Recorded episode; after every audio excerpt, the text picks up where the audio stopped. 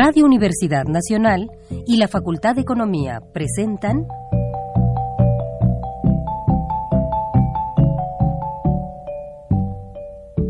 Los bienes terrenales.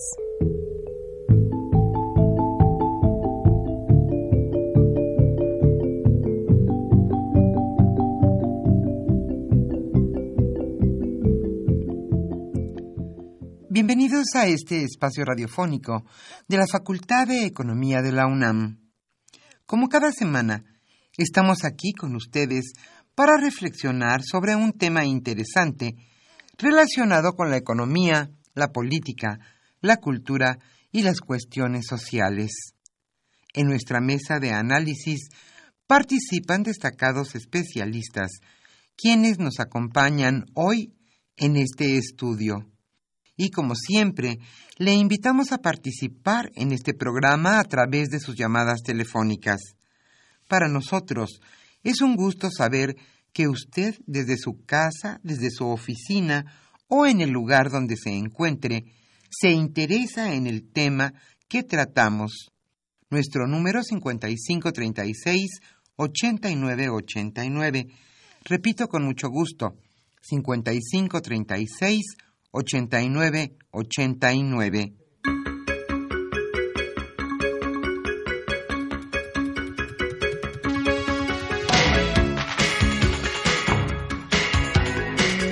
Muy buenas tardes, estimados radioescuchas de los bienes terrenales. Estamos este viernes, como todos los viernes, con ustedes para comentar algunos de los temas más interesantes de la economía, la política y la sociedad en México. Hoy con el tema en términos de interrogación, hoy circulo, un programa en el que nos eh, acompañan el doctor Carlos López eh, Morales y el maestro Salvador Medina Ramírez, en el cual intentaremos eh, dar continuidad, seguimiento a este tema que ya lo tocamos en un programa alrededor de hace dos meses y que hoy ante las nuevas medidas que ya han dado a conocerse y que entrarán en vigor el próximo primero de julio, en una semana exactamente, el próximo viernes. Consideramos importante retomar el tema, ver qué ha pasado en estos tiempos, qué sucedió con las medidas de emergencia que se, que se tomaron y qué podemos prever al respecto para los problemas de la contingencia ambiental, de la movilidad en la Ciudad de, México. Eh, para ello nos acompañan, repito, el doctor Carlos López Morales y el maestro Salvador Medina Ramírez. Y les recuerdo que sus llamados nos pueden hacer, sus preguntas, sus comentarios al 55 36 89 89. sin embargo, antes de pasar a, al tema fundamental, es imprescindible, ¿no?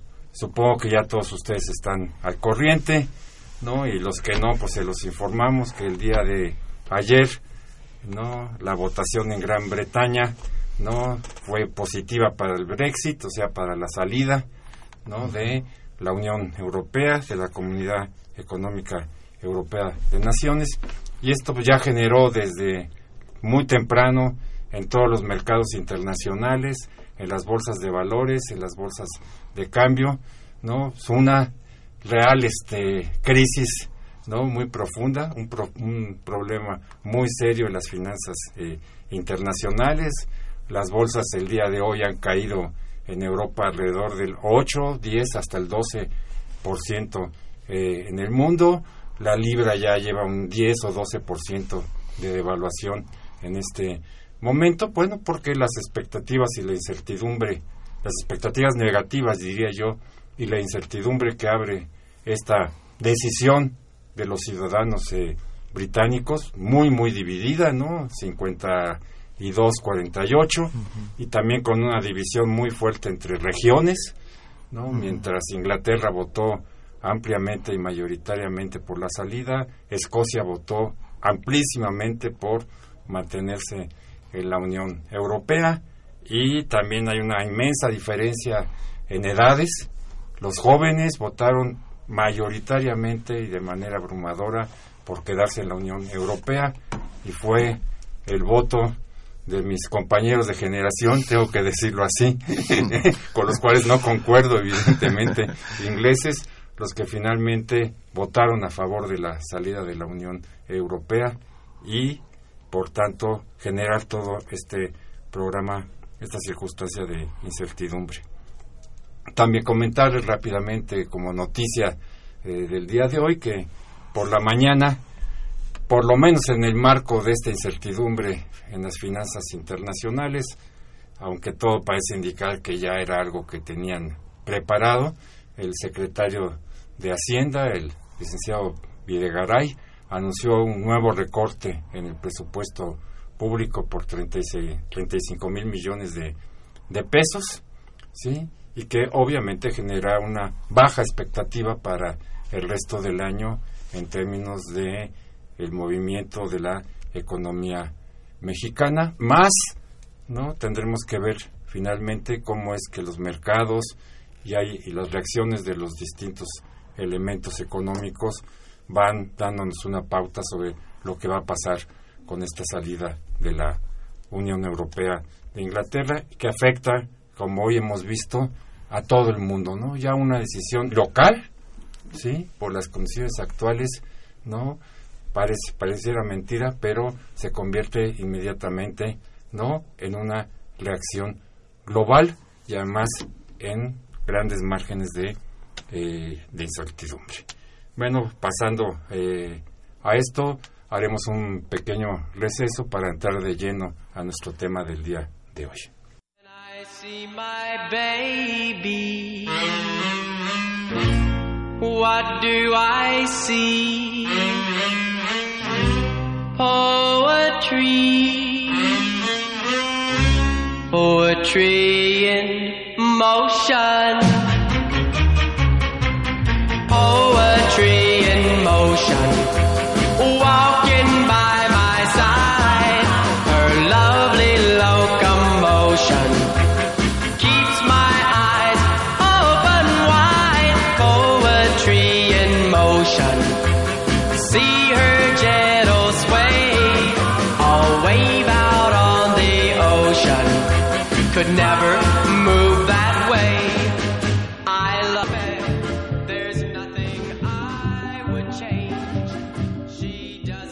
Usted escucha los bienes terrenales. Nos interesa conocer su opinión.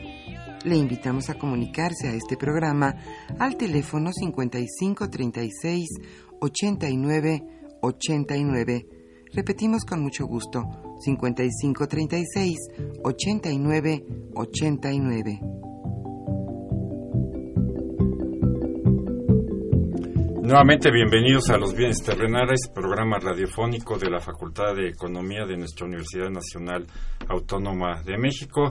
Les recordamos eh, nuestro número telefónico 55 36 89 89, en el cual esperamos sus comentarios, eh, sus preguntas y eh, el día de hoy tenemos el libro Crecimiento Urbano, Pobreza y Polarización en el siglo XXI, coordinado por el maestro Eliezer Morales Aragón, al cual se harán acreedores los primeros cinco que eh, nos llamen en este, en este día. Eh, nuevamente están con nosotros el doctor Carlos López Morales, él es profesor de, nuestra facultad, doctor en, en, economía y especialista en estos temas ¿no? de la economía ambiental y de la ecología, y al maestro Salvador Medina Ramírez, que también este, es especialista sobre todo en términos de urbanismo, de movilidad en, las grandes eh, ciudades y que creo que en conjunto nos podrán dar un panorama de qué es lo que se nos avecina a los ciudadanos o a los transeúntes de esta megalópolis ¿no? que llamamos mucho más allá de la, de la Ciudad de México. Eh, para comenzar, Carlos, hace un par de meses comentábamos sobre estos mismos temas y las medidas de, emergencia. No sé si tú un poco podíamos, eh, nos pudieras recordar cuáles eran nuestras conclusiones de hace dos meses para ¿no? retomar eh, el tema, para que los escuchas que no nos escucharon en esa ocasión o que probablemente ya se les olvidó, ¿no? Como tal, un poco entiendan ¿no? la, continuidad del tema que hoy nos eh, que hoy tenemos. Sí, bueno, primero, este, buenas tardes al auditorio y gracias Alejandro por la, por la invitación y gracias a Salvador por aceptar este, acompañarnos en el programa. Eh, bueno, hace dos meses platicábamos, se acababa de, de anunciar las modificaciones de emergencia al programa Hoy no circula. Eh, que eran la respuesta por parte de las autoridades, no solamente del distrito, sino de la región ampliada, digamos, de, la Comisión Metropolitana, eh, ante la ocurrencia de las contingencias ambientales que este, estaban sucediendo en, en los primeros meses del año. ¿no? Este, en aquel entonces mencionábamos que eso se debía en parte a el aumento en el parque vehicular que estaba circulando en las calles a raíz de eh, una decisión de la Suprema Corte ah, que básicamente tiró a las calles un eh, volumen muy considerable de automóviles, un poquito más de medio millón de coches que no, que no podían circular eh, con la frecuencia con la que luego lo pudieron hacer. Entonces eso, digamos, estranguló más, aún más estranguló la, la, la red vial de la Ciudad de México y aunado con las condiciones climáticas, digamos, relativamente normales de esa, de esa época del año, eh, propició la ocurrencia de este, niveles de contaminación que sobrepasaban las, la, la norma. Este, y bueno, pues fueron días relativamente terribles ¿no? en, en, ese, en ese ámbito y en aquel entonces anunciaron una medida de emergencia del programa Hoy no circula, eh, dejaron de discriminar por el modelo del automóvil, como sabemos, ¿no? y, este, y empezaron eh, a, aplicar esta medida para todos los automóviles sin, sin ningún distingo y em, no obstante estas medidas que pues sí sacó a muchos automóviles de la circulación todos los días, las contingencias siguieron ocurriendo, ¿no? Este, y em, parte de, esa modificación también fue a eh, e, eliminar eh, las medidas de precontingencia, ¿no? Y una vez que se sobrepasaran los 150 puntos y MECA, se pasaba directamente al nivel 1 de la, de la, de la contingencia. Eh, se anunció en aquel entonces que el programa era eh, temporal, eh, eh, mucho se dijo de que si era hasta que llegaran las lluvias, porque las lluvias tienen un efecto de, este, además de inundar las calles y demás, este, no limpian un poco la atmósfera cuando ocurren con frecuencia, entonces un poco se, especulaba sobre si la, temporalidad de estas medidas de emergencia tenían que ver con que entráramos al periodo de, de lluvias, ah, entonces se anunció que era a partir de abril hasta finales de junio, hasta, hasta la próxima semana. ¿no? Entonces ya va a concluir este, este, eh, este nuevo programa, digo, este programa de emergencia concluye la próxima semana y justo esta semana, en los últimos días, se detalló eh, el, nuevo programa que va a implementarse a partir de entonces. ¿no? Eh, un poco se regresa al esquema eh, original, previo, pero se, se, se, promulgó una norma oficial mexicana que tiene un carácter de emergente, tiene una vigencia de seis meses a partir de julio y luego ya se verá si se modifica, etcétera, para que luego se vuelva permanente. Y básicamente esta norma lo que hace es apretar un, un poquito la tuerca en los niveles de contaminantes que pueden emitir los diferentes automóviles. ¿no? Básicamente se regresa al esquema previo, se van a emitir eh, calcomanías doble cero, este cero, uno, dos, dependiendo de los modelos y dependiendo del nivel de contaminación, pero este ahora estos niveles son un poquito más, más restrictivos, ¿no? Se reducen alrededor de 20% los niveles porque para cada uno de los modelos eh, en esta nueva norma. Eh, también lo que se detalló es que hay seis entidades ¿no? en esta comisión metropolitana que tienen diferentes programas de verificación vehicular y hasta cierto punto diferentes criterios y diferentes sistemas en el software y demás. Y esta norma emergente lo que intenta también hacer es la homologación de los diferentes programas de verificación para que los criterios operen más o menos iguales este, en todos los casos. me voy a Naucalpan y allá está más Eliminar esa discrecionalidad, vamos a decir, en cuanto a, diferentes entidades y cuáles son los criterios en diferentes lados para eh, otorgar estas, estos hologramas. Entonces eso es, eso es básicamente lo que, lo que se ha anunciado hasta ahora este, y ya veremos eh, cuáles son los resultados, ¿no? Pero bueno, lo que se puede prever eh, en el cortísimo plazo es que pues a lo mejor aumenta otra vez el nivel de automóviles que están circulando en las, en, las avenidas, en las calles de avenidas, ¿no? Salvador, no sé si de entrada podrías un poco platicarnos desde tu punto de vista eh, qué tan eficientes, obviamente entendiendo que fue en emergencia y en el corto plazo, no fueron las medidas que se eh, que se tomaron. Era es obvio que no iban a resolver el problema ni remotamente, no. Ya sabemos que dirán que sin eso hubiera sido peor, pero un, un poco, no, tu tu visión al respecto este, voy a hablar un poco de eso y también me gustaría un poco mm, hablar de las cosas que mencionó Carlos, porque me parece que algunas de ellas son imprecisas y se ha vuelto un mito popular que además es dañino para las políticas públicas.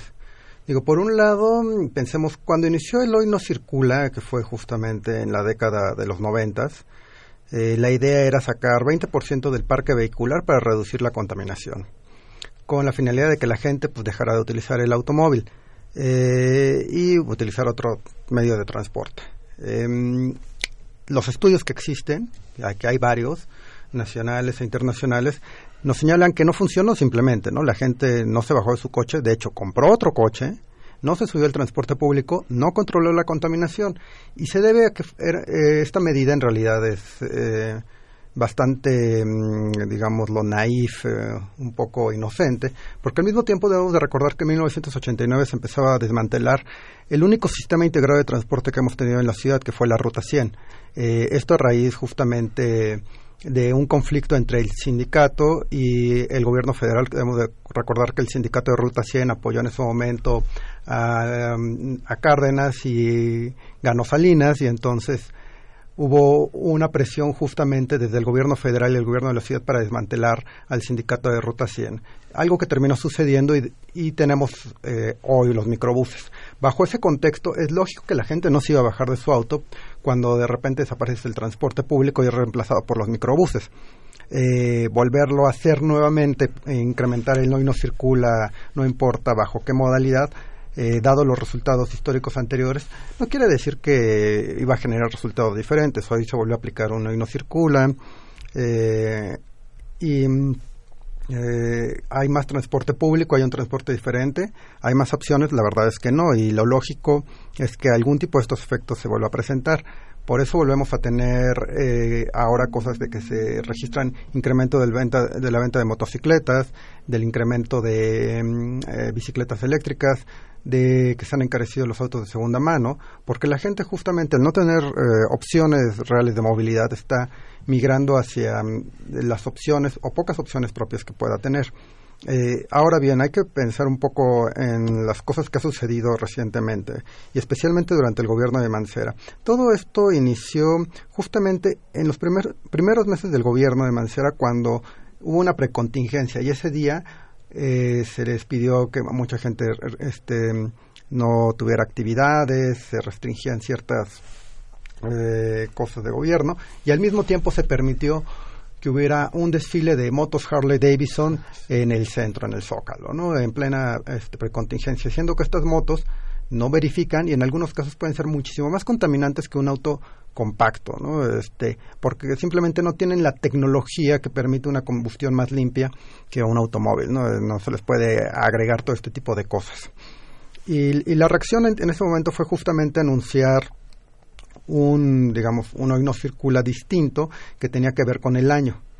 Esta medida, además de, fue bastante torpe, torpe, fue anticonstitucional. De hecho, la Suprema Corte de Justicia eh, lo único que hizo fue a las personas que se habían amparado decirles que podían obtener su holograma de acuerdo al nivel de contaminación, no de acuerdo a mm, el, al año modelo, porque hay un principio de igualdad, ¿no? Es, hay que recordar, tenemos derechos y sobre eso se, se dijo. Y el gobierno del, eh, inmediatamente local del Distrito Federal tomó la decisión unilateral de volver, eh, de cambiar el, el esquema del hoy no circula. Y esto se debe a que estuvo muy derechos no se le puede achacar la culpa a la Suprema Corte de Justicia de la Nación porque por el contrario estaba vigilando los derechos de las personas y este y eso debería ser muchísimo más importante. Y eso no viola por el contrario tampoco el derecho a un aire limpio porque estaba declarando que ese nivel del eh, de los niveles de contaminación, no del año modelo de un vehículo. Entonces hay que ser muy cuidadosos con eso, porque estamos satanizando de una u otra manera la Suprema Corte de Justicia de la Nación,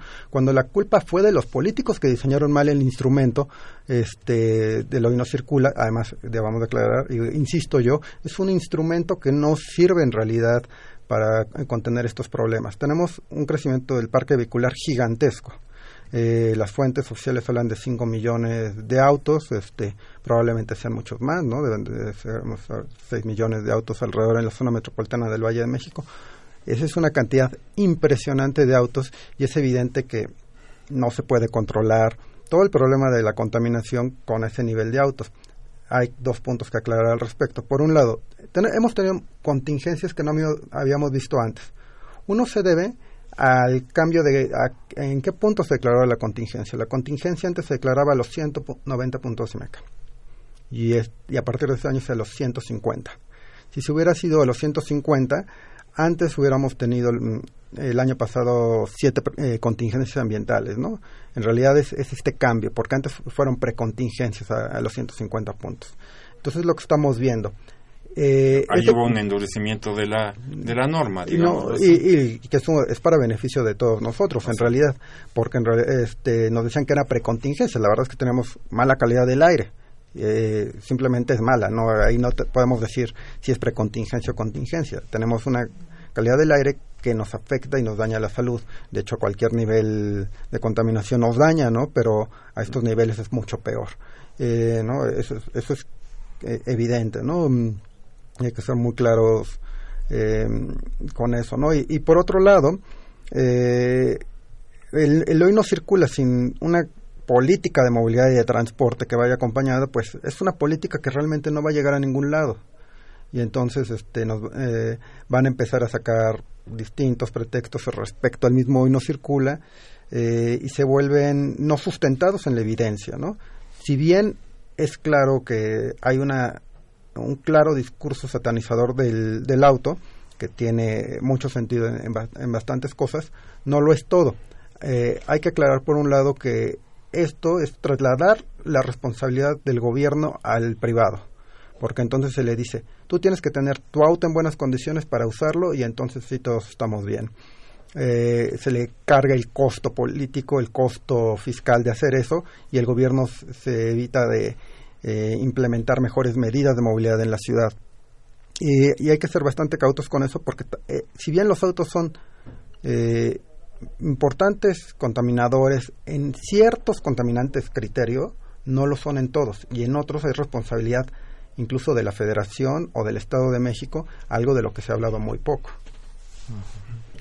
Y en, en, este en este panorama que tenemos eh, yo por lo menos escuché que se iban a retirar una serie de microbuses de, la circulación, que eso iría un poquito, ¿no?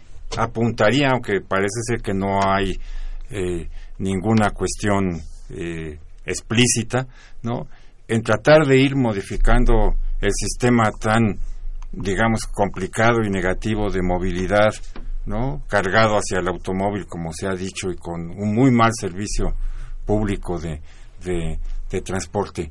¿Qué, ¿Qué, otros elementos, eh, Carlos, podríamos estar avisorando, ¿no? Porque no tenemos nada, nada claro de políticas públicas que fueran tratando de alguna manera de cambiar el modelo, ¿no? El modelo de, de transporte y de movilidad que tenemos en la, en la Ciudad de México, que bueno, es una cosa de largo, de largo plazo, eso implicará que hoy, hoy no circula no este o, si o preguntarse hoy circulo por para no, no me vaya a fallar no eh, este el asunto no no se va a resolver en el corto plazo y vamos a estar bajo estos esquemas no de de control digamos de de, la circulación.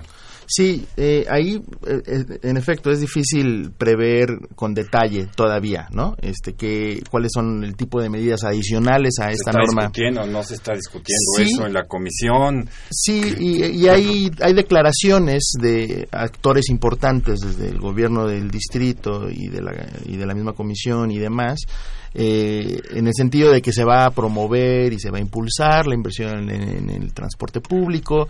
Se anunció ya el retiro de los microbuses. Hay que ver qué tan implementable en el corto plazo es algo así, ¿no? Este, porque al final de cuentas los microbuses este, resuelven el problema, mal resuelven el problema para mucha gente y no los puedes quitar de un día para otro. Tiene que ser un proceso gradual. Uno, uno podría pensar, etcétera.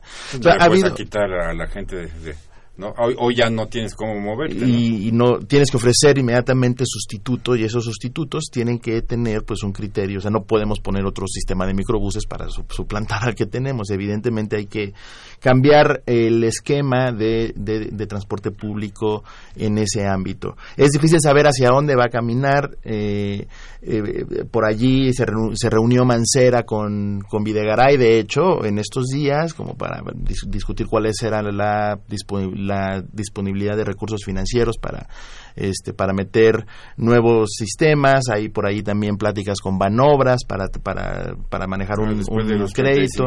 Ahora quién sabe. Parece que habrá menos posibilidades. ahora quién sabe. Entonces, en efecto, hay todavía cierta eh, no quiero decir opacidad, pero hay poco detalle, ¿no? Sobre hacia dónde se va a caminar.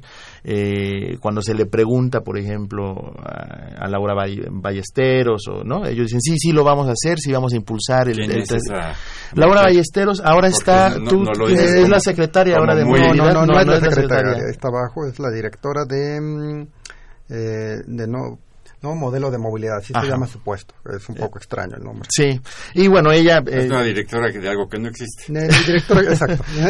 y que bueno, la habían incorporado en el gobierno del distrito porque ella este, eh, era una de las voces visibles, digamos, a favor de los, nuevos modelos de movilidad y demás. Entonces ha sido incorporada en el gobierno. Ella ha dicho, sí, sí, lo vamos a hacer, vamos a impulsar el transporte público, etcétera, pero todavía no se sabe bien hasta qué punto y de qué forma va a ocurrir eso, ¿no?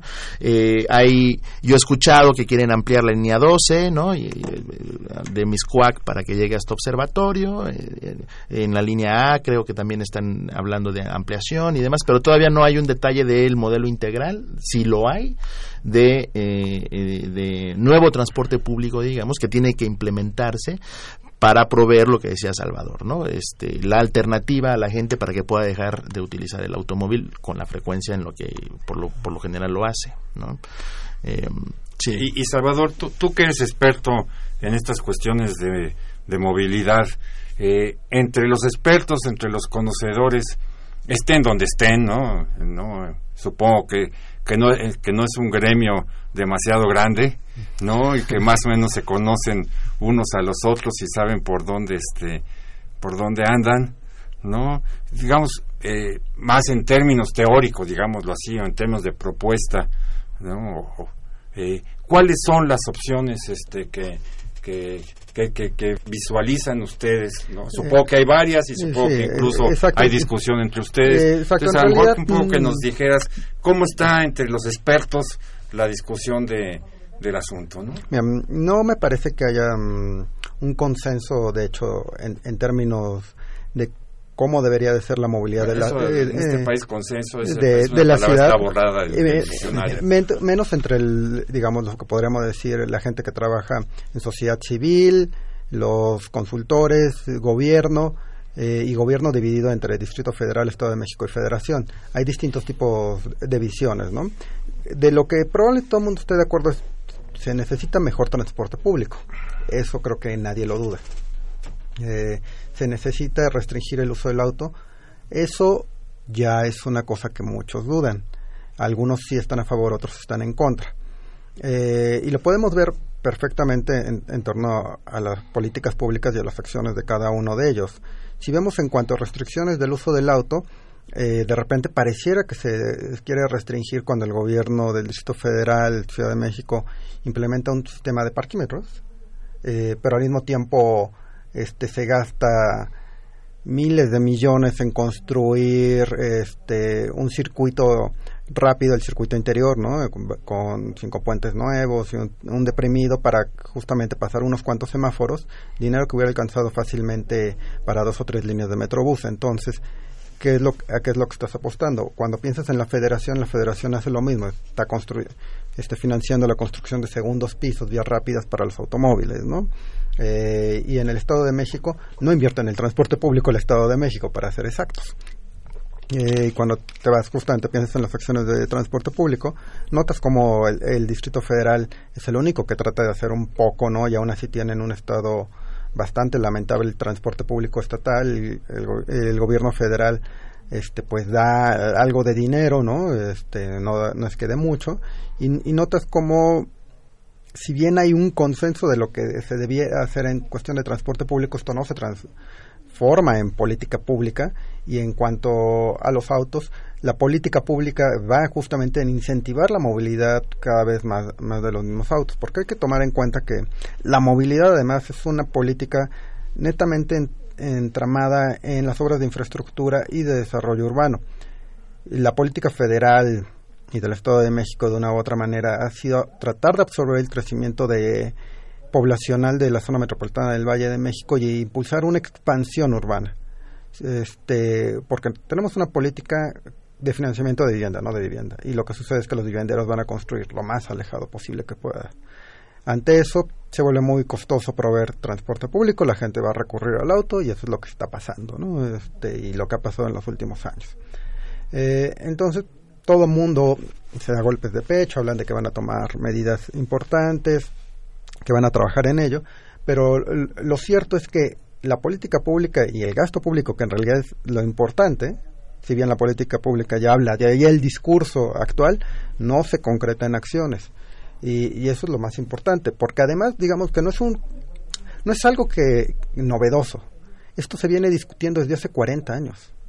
O sea, este mismo discurso lo podemos encontrar hace 40 años eh, en la historia acerca de las contingencias y la contaminación de la Ciudad de México. Inclusive algún secretario en su momento federal eh, de medio ambiente decía que no, que la contaminación no estaba este, mm, comprobado que causara daño hasta la salud. O sea, así de ese tamaño era el asunto. Para eludir el asunto. Bueno, regresamos eh, en un minuto con ustedes para seguir sobre el tema de la contingencia y la circulación en la Ciudad de México.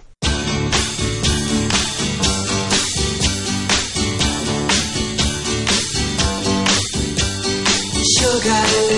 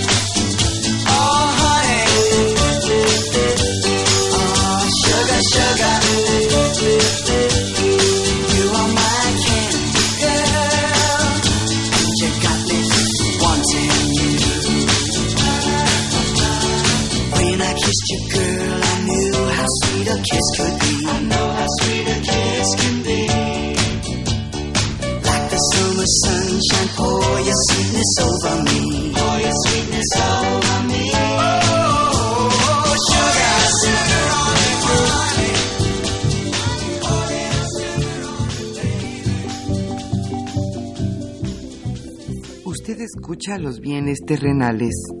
Nos interesa conocer su opinión. Le invitamos a comunicarse a este programa al teléfono 5536 89 89. Repetimos con mucho gusto, 5536 89 89.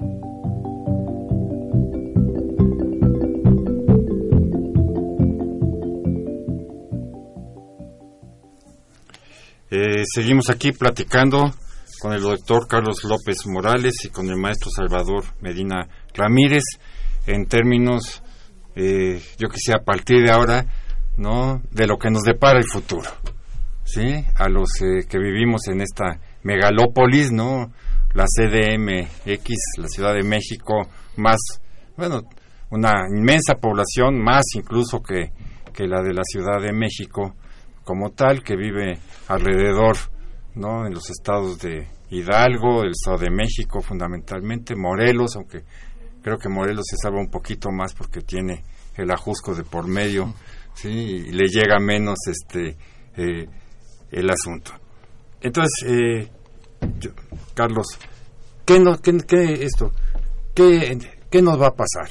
¿sí? a los ciudadanos. Este, eh, yo quiero imaginarme, no, el próximo, los próximos meses de marzo, abril, mayo del próximo año, ¿no? Que son eh, donde las condiciones climáticas, ¿no? Eh, en esta olla que es la Ciudad de México, no el Valle de, de México, ¿no? ¿no? Definitivamente generan condiciones y en la medida en que otro tema que ya hemos tratado pero que no está aquí, ¿no? Que cada vez eh, existan mayores grados de temperatura, ¿no? En todo el mundo, ¿no? En, en, ciertas épocas, bueno, pues va nuevamente, indudablemente, tarde o temprano, ¿no? A provocar, ¿no? Altos arriba de los 150 eh, y mecas que hoy ya es la norma mínima ¿no? para entrar al plan de, de contingencia. O sea, ¿qué es lo que no nos este nos estaría esperando en estos eh, en estos términos al, a los habitantes de la Ciudad de México sí, y yo lo, sus alrededores. Yo lo que creo es que eh, en la medida en que no existan eh, cambios sustanciales en la política pública, eh, una modificación del programa no circula eh, con el paso del tiempo no va a solucionar ni va a ser suficiente no eh, es decir en la medida en que el, eh, el, gobierno del distrito se mantenga nada más en esto y por ejemplo vamos a suponer um, se queda con la con la emisión de la norma em emergente y ahí nos quedamos es probable que en el año siguiente pueda volver a ocurrir no eh, en la medida en que también 2017 ocurrirá sin duda. Sí es, es probable no eh, en la medida en que también la gente tome como eh, eso como un incentivo para hacerse de un automóvil adicional para esquivar este los, los digamos cuando le toque no circular y demás pues también no es decir yo no veo en estas medidas emergentes eh, suficiencia, ¿no? En términos de política pública para disminuir uno los niveles de contaminación que eh, afectan a la salud de la población y salen muy costosos y dos eh, los tiempos de traslado y las condiciones de movilidad de, para para la gente, ¿no? Pasar de un del lugar A al lugar B va a seguir siendo un verdadero problema, ¿no? Como lo es hasta ahora. Eh, y eso depende, digamos, cómo, cómo evitamos ese, ese, ese resultado no deseado, ¿no? Eh, pues depende de qué tan, eh, de, de, qué tan eh, integral es a final de cuentas esta política pública, ¿no? Si la promoción del transporte público que están anunciando, eh, ¿no? Que están ahora diciendo sí lo vamos a hacer, lo vamos a hacer, bueno, si sí lo hacen, eh, de todas maneras va, eso va a tomar tiempo, ¿no? No es algo que en seis meses, que en un año, etcétera, este, pero ojalá. Natural sería una década. Sí, ¿no? sí, ¿no? Este, si tú quieres eh, implementar un sistema de transporte público que realmente ofrezca alternativa a la gente para que la gente diga ya voy a dejar de usar el automóvil, ahora tengo pues un tranvía, un metrobús o el metro lo que sea, ¿no? Este, a la mano, pues lo, eso te va a tomar mucho tiempo para que para que para que esté al alcance, ¿no? Entonces, en ese inter, ¿no? Que puede tardar muchos años, pues no creo que el asunto de, de la movilidad del DF va, vaya a mejorar, ¿no? Este, ojalá que eh, por lo menos empecemos a ver en, en, los próximos meses y en los próximos años un cambio de rumbo para que eventualmente estemos ya en una situación diferente, aunque sea gradual, aunque sea poco a poco, lo más rápido posible, etcétera. Pero yo no lo puedo asegurar, ¿no? Con la información que está disponible hasta hasta el momento, eh, no lo puedo asegurar y en parte es eh, porque he visto yo si hay algo consistente en la política pública de, del gobierno del distrito es la promoción del automóvil. Ahora se dan cuenta un poco así de que, chin, ¿no? Pues ahora cómo le hacemos, ¿no? Pero lo que decía Salvador, yo, yo estoy de acuerdo. Mientras el presupuesto de infraestructura eh, no se invierta en las obras públicas que beneficien a la mayoría y la mayoría no se mueve en automóvil, eh, pues se puede seguir perpetuando esta situación pues que no es deseable, ¿no? Que no que no va a este a ser más vivible a final de cuentas a la Ciudad de México, ¿no? Y, Salvador, tú que estás en, en el marco, a lo mejor te hago una pregunta, este, no sé si difícil, pero a lo mejor comprometedora. Eh, en el marco de las opciones de los partidos políticos, a gobernar la Ciudad de México. O sea, tenemos este muchos años no de gobiernos de izquierda, ¿no? Sí, eh, con una vocación, ¿no? Más hacia lo público y a lo y a lo popular, ¿no? Y sin embargo vemos que esto no se ha traducido en un cambio, ¿no? Eh, de fondo, ¿no? En, en, un tema pues tan este eh, importante como este que en otras ciudades del mundo debería ser no un tema que dividiría no a, a, los políticos conservadores contra los políticos este progresistas por ponerlo así lo más este eh, general no sí bueno qué nos espera porque yo hasta donde puedo ver bueno pues ninguno de los partidos que están en el contexto de la Ciudad de México por lo menos que son todos y, y en, el, y en la mega urbe ¿no? No veo que pongan este tema, ¿no? Como prioritario en su agenda, ¿no? Y que sea una ¿no? iniciativa, una propuesta que sirva realmente para que atraer, ¿no? ¿no? A muchos ciudadanos que si bien están interesados en todo el país, este es un problema, ¿no? Que los este que los afecta muy directamente y que por tanto debería tener, ¿no? También un rango de interés eh, político. No sé tú, a lo mejor te, meto en problemas, no, pero... No, no, yo creo que es bastante sencillo. Yo creo que si hay algo que hermana normalmente a los partidos políticos en la Ciudad de México, y entiende esa Ciudad de México, me gustaría realmente en términos urbanos pensarlo como la metrópolis, eh, la zona metropolitana, porque Nesa es parte de la ciudad, a mí no me dicen que eso no es ciudad, ¿no? Este, hay todos los servicios. Ecatepec. Son muchos millones, Ecatepec, Naucalpan, es parte de la ciudad. Es justamente esta, esta visión, por un lado, eh, procochista, la verdad es que eh, dentro de, de los partidos políticos, no todos, ¿no? Pero hay una visión procochista que domina y además una visión aislacionista dentro de las del gobierno del Distrito Federal, de los partidos políticos, donde es el DF, lo que hacemos lo que sucede dentro del DF, ya nos inventamos una constitución, pero la otra parte de la ciudad... Estamos en eso, vamos apenas. ahí vamos, ahí vamos, este, pero no nos importa el resto de, de la ciudad. Y cuando el, 60% de la población... Es conurbada. Es conurbada. Y es, eh, y es una dinámica socioeconómica importantísima. Entonces, este, esta, esta falta de visión de ciudad, eh, de los partidos políticos y de movilidad sustentable se explica por dos cosas. Por un lado, eh, muchas veces la apuestan eh, justamente a mantener sus feudos políticos. yo gano acá en el Distrito Federal, tú ganas allá en el Estado de México, no nos peleamos por estos asuntos. por otro lado, hay una cosa relacionada justamente con cómo se manejan los votos en términos eh, a quién estás beneficiando con las obras y este y a quién no este, mantienes así con capturado políticamente en términos corporativos con la no inversión de ese dinero en otras cosas. Hablo en el sentido de si inviertes en obras viales estás apostando a ganar el voto de la clase media, algo que Andrés Manuel en su momento hizo haciendo el segundo piso de periférico, apostaba hacia la zona sur de clase media que generalmente no solía votar por la izquierda, no hacía ningún este, clase media alta, ¿no? Hacia allá apuntó este, y por lo visto le falló bastante. Eh, y por otro lado, pues el resto de los partidos políticos, eh, el PRI en el Estado de México, el PRD en el Estado Federal, a pesar de que eh, implotó el sistema de transporte público y se fragmentó, se privatizó, está tan fragmentado en concesiones individuales que se ha utilizado a modo de mantenerlos como grupos corporativos. Entonces también hay una relación política corporativa entre el transporte público de mala calidad y los gobiernos. Eh, clientelar. Clientelar totalmente. igual con los taxistas. Tendrías que romper absolutamente eso.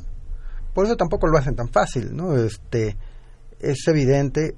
Ninguna gran ciudad del mundo, ninguna, tiene un sistema de transporte público fragmentado y privatizado. Suelen ser sistemas de transporte netamente públicos y si llegan a tener líneas de transporte privados o servicios privados son este son con contratos de prestación de servicios donde tienen indicadores de ganancia y tienen controlada la ganancia privada.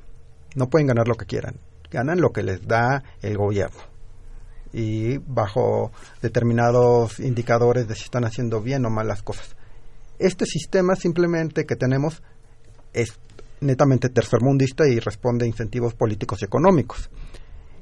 Cambiar esto requiere cambiar justamente esos incentivos y por eso normalmente ninguno de los partidos políticos se anima a, romper eso porque ¿cómo te vas a mejor a ¿Cómo te vas a, a robarse entre ellos las clientelas? Sí, como este, probablemente haya más de 100.000 personas trabajando solamente en los microbuses en el Distrito Federal.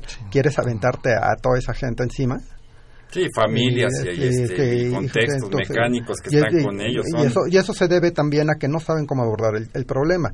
Ellos piensan que tal vez la opción muchas veces sea el Metrobús, pero esto el Metrobús es limitado, puede absorber una cantidad de gente. Pero eh, limitada. limitada. Y tampoco puede ir por toda la ciudad, limitada.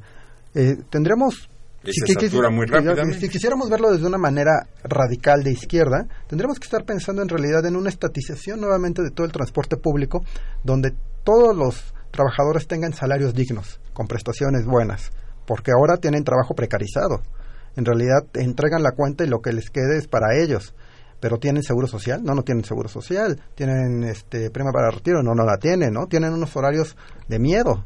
Eh, tendremos que, desde una, son, una visión porque eso opera en ciudades que están gobernadas por partidos de la derecha en todo el mundo. Pensemos en un, desde una visión de derecha. Ok, bueno, que no sea así hagamos y contratémoslos mediante un esquema de pago de prestación de servicios, donde la compañía tiene que cumplir ciertas características, se les va a limitar su ganancia y se van a tener ciertos autobuses y con eso van a hacerlo. Sin embargo, aquí las concesiones son libres.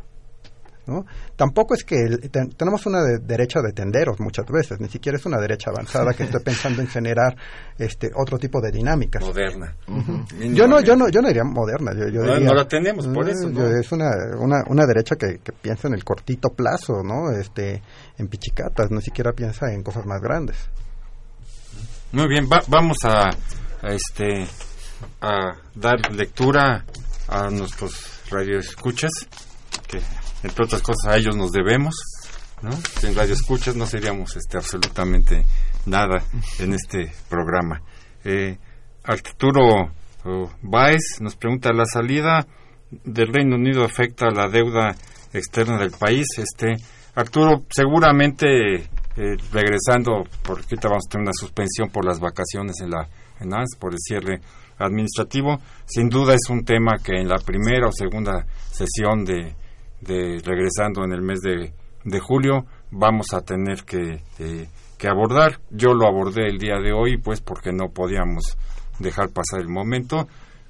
A lo mejor nuestros eh, eh, especialistas de hoy también nos pueden decir algo, pero a todo el público le decimos que sin duda no traeremos expertos para que nos platiquen ¿no? alrededor de, de este tema. Eh, Leopoldo Ruiz nos dice, ¿podrían dar algunas recomendaciones para los ciudadanos en cuestión ambiental y que sean viables? O sea, ¿qué hacemos? Este, ¿Ya va, habrá o no habrá programas, no? Mientras, ah, espero que no acabemos como en Beijing, ¿no? Todos con, este, con mascarillas, y con quién sabe cuántos problemas, este, más. La señora Carmen de Azcapotzalco, los municipios nos pueden dar un mensaje o consejos para las amas de casa en materia de movilidad, cómo podemos ayudar en algo. Yo creo que hay una preocupación por yo en lo individual, aunque sea muy micro, que, tengo que, hacer. José Guadalupe Medina de Nezahualcóyotl, ¿qué porcentaje del PIB presupuestaron para este año en las actividades con el fin de sanear y prevenir el año eh, del daño al medio ambiente? ¿Cuánto aumentó en relación al presupuesto pasado?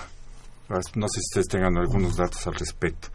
Eh, Jesús Ríos de la Miguel Hidalgo, ¿qué papel jugará en la consecución de estas medidas? El si todos los gobernantes de la llamada mega mega metrópoli, mega metrópoli tienen aspiraciones presidenciales para el 2018. Mancera y el gobierno, evidentemente. y Chon, que es de Hidalgo, ¿no? También, entonces, aunque no sea el gobernador, ¿no? Ahora sí que estamos, este, todo aquí se cuece. El licenciado Vilés pregunta en qué grado nos afecta el referéndum del Reino Unido en términos de las cláusulas para los tratados comerciales. Eh, ¿Cuándo utilizaremos la energía eólica en los motores de combustión interna y no hay suficiente habilidad para el parque vehicular? Adolfo, eh, Rodolfo Ruiz, perdón, ¿cuáles son los impactos que, y, de qué carácter de las concesiones del Metrobús en la Ciudad de México? Eh, con estas este, preguntas, no quisiera yo que un poco las aprovechen ustedes para contestarlas, ¿no? Y, ya eh, poder ir, digamos, también cerrando el, programa. Este, no sé quién quiere empezar, tú, Salvador. Pues bueno, eh, desde lo individual hay cosas que se pueden hacer siempre y cuando sean viables, eh, literalmente, ¿no? Si uno puede realmente dejar el coche y tomar el transporte público, irse caminando en bicicleta porque es una zona segura, el trabajo está cercano, las cosas que hay, eh, ese tipo ese tipo de cosas pues son viables. En cambio, pero si vas de Catepec este a Santa Fe, bueno, entiendo que es inviable y si te consigues un auto entiendo que es la mejor manera de, moverte en la ciudad, ¿no? Eh, y entonces hay un hay un límite en las acciones individuales y justamente cuando llegas a ese límite en las acciones individuales es cuando tenemos que comenzar a pensar en, de manera colectiva. Y, vaya, eh, esto implica probablemente abrir una discusión realmente pública de lo que nos interesa en torno a la ciudad. Puede ser con la misma familia, con los vecinos, acercarse a organizaciones de la sociedad civil, sean este, proecologistas o, o pro política pública. No tenemos el caso de Greenpeace, que tiene, por ejemplo, ahorita una campaña demandándole al gobierno de Erubiel Ávila que ponga transporte público en la justamente en la zona donde vive el 60% de la población de esta ciudad. Y claro que es importante ese tipo de campañas y entonces uno puede apoyarlos a ellos si uno no se siente representado por los eh, partidos políticos. Si uno se siente representado por los partidos políticos bueno uno se acerca a ellos. Eh, en fin el detalle es que eh, la acción individual tendrá siempre tendrá sus límites porque esto es un problema macro macro muy grande, ¿no? Y por lo tanto se requiere en cierta manera también un tipo de acción colectiva. Eh, hay un ejemplo al respecto que me parece muy interesante. Japón en los entre los 50 y 70 era la nación que más crecía en el mundo y tenía problemas de contaminación similares a los que hoy vemos en China. De hecho, hay bastantes videos interesantes donde no, la gente no podía ver más allá de dos metros. Es impresionante. Eh, y esto despertó protestas populares Japón se volvió un país que eh, muy limpio, con mejores políticas ambientales, porque hubo protestas populares por la contaminación, que hubo primeros ministros que renunciaron, etcétera, por problemas ambientales.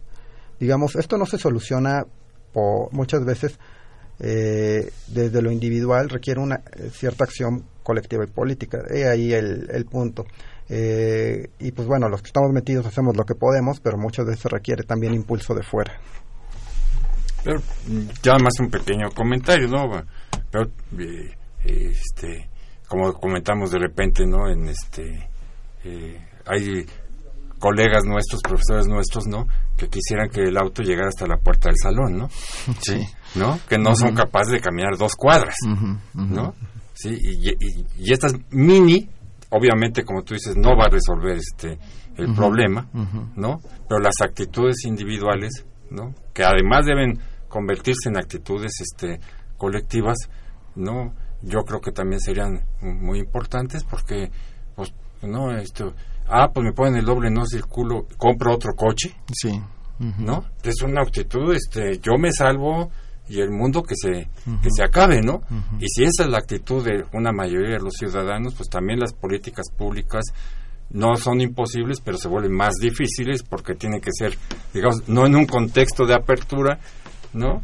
Sino en un contexto, ¿no? De enojo, de molestia, porque ya me quitaron, ¿no? Mi, este, mi gozo y mi y mi privilegio, pero este, perdón por la interrupción. No, no, adelante, el, el experto en ese en esos, eh, en esos temas, pero pero creo que sí hay ahí un problema que como ciudadanos que también tendríamos que, que pensar, ¿no? Carlos. Sí, yo estoy de acuerdo. Yo creo que eh, em, las acciones individuales en el ámbito de lo doméstico y de lo que uno puede tener bajo control, este, pues sí son importantes, aunque evidentemente hay un límite, no van a resolverlo, ¿no? Pero eh, eh, se requiere, la solución sí requiere un cambio eh, de la actitud de, de, los hogares y de los, de, los individuos, ¿no? Entonces, en la medida en que la gente empieza a reflexionar con más frecuencia sobre estos temas, este, pues eso va a sentar un poco las bases, es como un requisito, a final de cuentas, para este, que las medidas implementadas desde fuera, en el ámbito colectivo, en el ámbito público,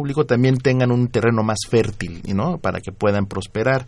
Y yo creo que eh, eh, Además, el interés individual o del hogar, por ejemplo, en el tema de la movilidad, cuando empiezan a reflexionar sobre eso, muchas veces también se empieza a acompañar de otras reflexiones, de temas que no necesariamente tienen que ver con eso, pero sí con el medio ambiente. Entonces, pueden propiciarse actitudes más responsables en el uso de los recursos, por ejemplo. ¿no? Entonces, la gente puede decir, no, pues yo ya no uso el auto, pero también ya no consumo bolsas de plástico y cuido mi consumo de agua, etcétera, ¿no? O sea, estas actitudes por lo general se, se suelen multiplicar en, en, diversos temas, no nada más en el asunto de la movilidad, sino se va muy bien, se acompañan muy bien de, intereses en otros temas que también son necesarios este, para, para mejorar la calidad de vida de la ciudad. ¿no? Entonces, pues sí, en la medida en que sea posible, si uno puede dejar de utilizar el automóvil, si uno puede tomar el, transporte público, tomar la bicicleta, cuesta trabajo, etcétera, pero si uno lo puede hacer, todo el tiempo que uno lo haga, uno está contribuyendo, uno está siendo parte de la solución, aunque el impacto a lo mejor no es visible, no, no hay una consecuencia directa que diga, bueno, ya tuvimos un día limpio porque yo agarré mi bicicleta, ¿no? Pero sí contribuye, es parte de la solución, y eso es mejor a no hacer nada y esperar a que lo venga el gobierno y lo resuelva, ¿no? Entonces yo estoy a favor de, que, de que la gente mantenga un interés este, muy claro sobre esto, ¿no? Este, y que evidentemente conforme este interés se vaya multiplicando, pues es terreno más fértil después para que empiecen a existir políticas públicas con más solidez, ¿no? Había una pregunta que, hablaba acerca de energías alternativas, supongo yo, en el automóvil. Este, eh, bueno, hay, hay un punto que tenemos que ser bastante claros sobre el auto, ¿no? Ahorita lo que nos llama mucho la atención del automóvil es justamente la contaminación del aire.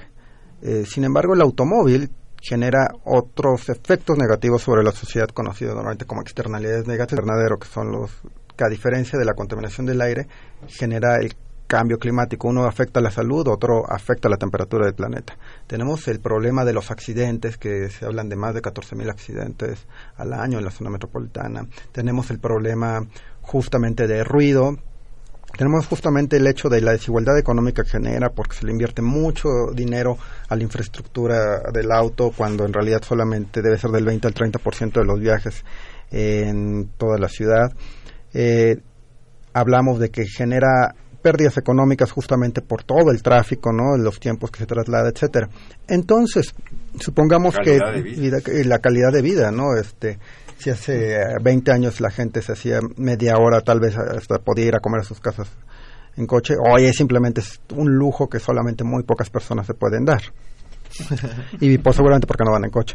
Eh, y, eh, y supongamos que un acto de magia, hoy todos los autos son eléctricos. Entonces desaparece de repente, disminuye muchísimo la contaminación del aire. Disminuye mucho porque todavía tenemos los problemas de las fábricas, tenemos otros problemas que tienen que ver o no, se porque si esa energía eléctrica sí sí sí la, contaminación primero la enviamos a otro lado la enviamos a otro, no porque, porque generalmente producimos en realidad quemando combustible ese, ese es un problema. Y el segundo es que el resto de los problemas que generan los autos no van a desaparecer. Recordemos, tenemos un parque vehicular de millones de autos que circularían a diario. No disminuiría esto el problema de accidentes, no disminuiría esto el problema del cambio climático, no disminuiría el problema del tráfico, no, este, no mejoraría la calidad de vida este, en términos este, globales. Realmente la medida a la que tendríamos que estar aspirando sí es tener autos limpios, pero en realidad es a utilizarlos lo menos posible y movernos de otra manera en la ciudad, tener una ciudad distinta en la que probablemente no necesitamos recorrer distancias tan largas.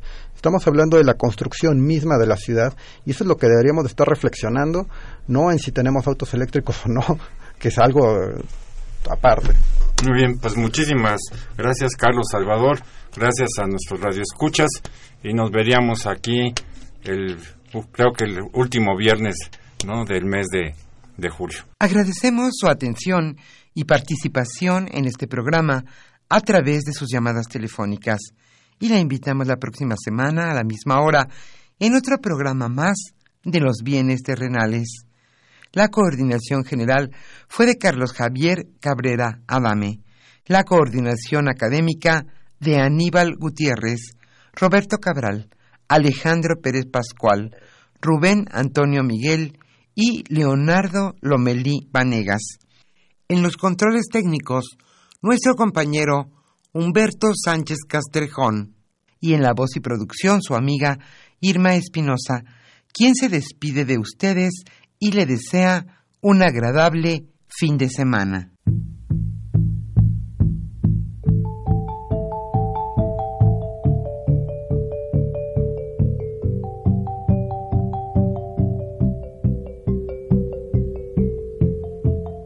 Radio Universidad Nacional y la Facultad de Economía presentaron Los bienes terrenales.